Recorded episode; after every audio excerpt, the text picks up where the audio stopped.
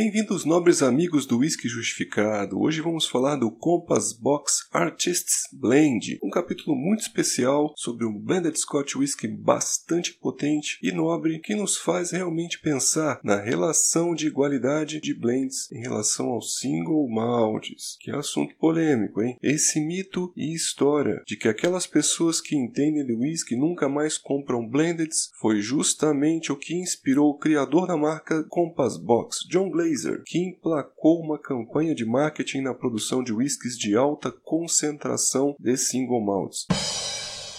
Abriu sua marca em 2000 e trabalha como uma engarrafadora independente e trabalhou na Johnny Walker por muito tempo, justamente como um dos diretores de marketing. E na Compass Box você acaba assustando de ver quantos prêmios o cara já acumula. Praticamente um prêmio por ano. Em 20 anos, 20 prêmios. Eu assisti algumas entrevistas dele lá no YouTube e parece muito inteligente, um comerciante, né? E fala que quer a presença da marca em o um maior número possível de países. A luta luta dele é pela transparência nos rótulos para conquistar a confiança do público que acaba sabendo o que vai beber e o que está bebendo, mas infelizmente não gosta de colocar a idade no rótulo. Além de ter um enorme core range, ali no site da Compass Box eu encontrei uns 20 rótulos, sendo o Glasgow Blend e o Artists Blend os mais baratos, estavam à venda por cerca de 37 libras, e o mais caro seria o Rogues Banquet por 180 libras, um blended Scotch também também foi feito para comemorar 20 anos da marca e foi lançado no ano passado. Quem pagaria isso aí num blended, hein? É um fato a se pensar.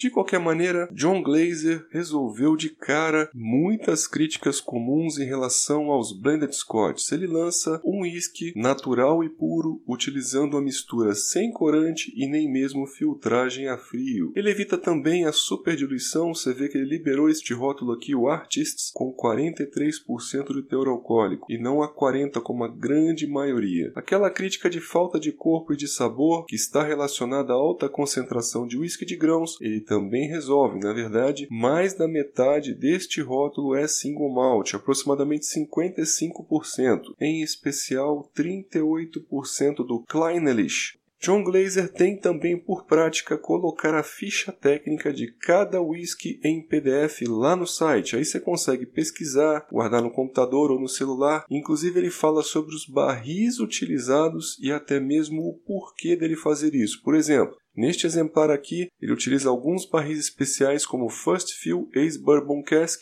e First Fill Ace Sherry Butts, para que consigam agregar riqueza, picância, além do frutado e da baunilha a todo o conjunto. Ele menciona até as tostas que os barris têm. Vale a pena ir lá e conferir no site não deixa também de tentar agradar todo mundo. Por exemplo, neste caso aqui do Artists Blend seria para celebrar a imaginação, o talento dos escritores, atores, artistas em geral de Edimburgo, a capital da Escócia. Então imagina aí o americano puxando o saco dos escoceses para ganhar uma moralzinha. Inclusive no desenho ele coloca Great King Street e aquela construção clássica do estilo. Ele também puxa o público para si, soltando a máxima de que seu blend pode ser degustado puro, com gelo ou com um splash de água, além também de chamar os bartenders. O meu blended Scotch fica muito bem em drinks. Realmente nós provamos e ele tem oleosidade e picância que acaba resistindo sim às diluições sem perder totalmente a sua visibilidade. E mais uma vez, como jogada de marketing, ele acaba fazendo relançamentos do mesmo rótulo. Já existe uma versão nova de 2020 do Artists Blend, mudou a capa, ele modificou bastante os single malts da composição e ele publica isso. Então você imagina que ele vai fazer várias pessoas comprarem o novo para comparar com o mesmo rótulo antigo e tentar perceber as mudanças. Dizem que a mudança que ele fez no Pitch Monster atraiu multidões para comprar, ainda mais se falando de turfados. Os amantes da fumaça são como uma seita, lançam uma coisa nova, eles correm para comprar. De qualquer maneira, Realmente esse whisky deve ser muito bom, pois Jim Murray deu 93 pontos para ele num total de 100, destacando aqui a nota nasal de 24 de um total de 25. Coloca no rótulo que o aspecto geral seria um whisky rico, cremoso e frutado. Vamos então à minha impressão.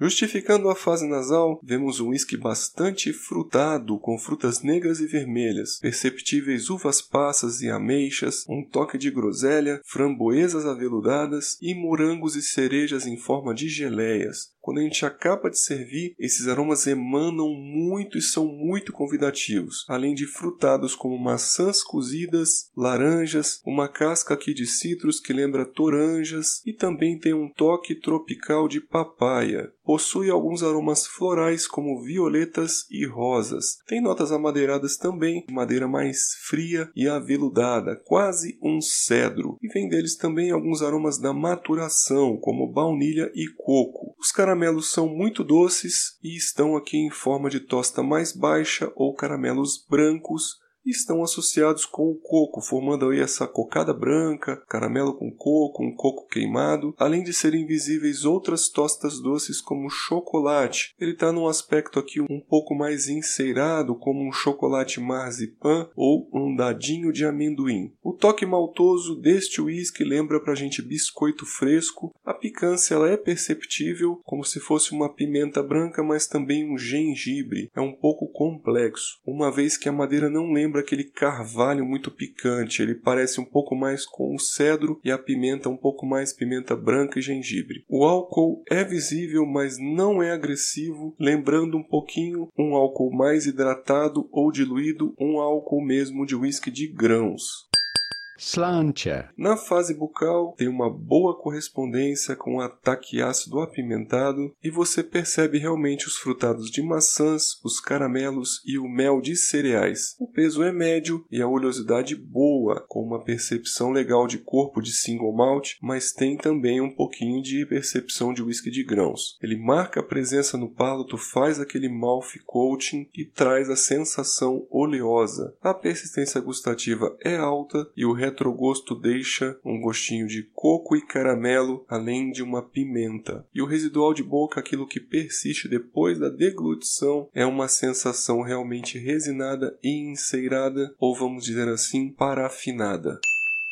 A gente termina então a degustação dizendo que valeu muito a pena experimentar este rótulo. Uma pena ele não ter a idade aqui para ganhar um pouco mais de respeito. Não que isso aí me seduza, mas pode realmente agradar a outras pessoas mais exigentes, mais conservadoras, aquelas defensoras das tradições e mais puristas. Ao primeiro contato, a fase nasal é muito agradável mesmo, principalmente depois do serviço, emana aqueles aromas aveludados, mas em determinada fase juro que me lembrou um pouco Ballantines 12 anos, aquele que você degusta assim toda a sua concentração, ele tem aquele seu glamour, mas na boca ele realmente tem este aspecto parafinado de mouth coating, muito mais cremoso e foge dos blends nessa fase. Aquela sensação diluída dos blends não é tão visível aqui. Ele, ele realmente lembra bastante os single malts na fase bucal. Então a gente conclui dizendo que realmente é bom e felizmente consegue ser encontrado por por importadores sérios nacionais. Quem tem curiosidade consegue comprar e garantir logo o seu e vale a pena porque vem rótulo novo por aí com o mesmo nome e não mais será essa bomba de climate que nós temos aqui. E breve estaremos provando também o Glasgow Blend, que já vem uma pegada um pouco mais turfada e provavelmente vai garantir mais adeptos. Espero que vocês tenham gostado, agradeço a vocês a audiência e a paciência. Lembro a todos do Instagram, Whisky Justificado, lá você pode mandar um direct direct para eventuais dúvidas e sugestões. Temos também o site whiskyjustificado.com.br com toda a degustação por escrito para você não ficar perdido aí as palavras soltas ao ar. Acompanhe o Whisky Justificado, nos siga, veja o lançamento semanal de novos episódios e nos vemos nos próximos podcasts.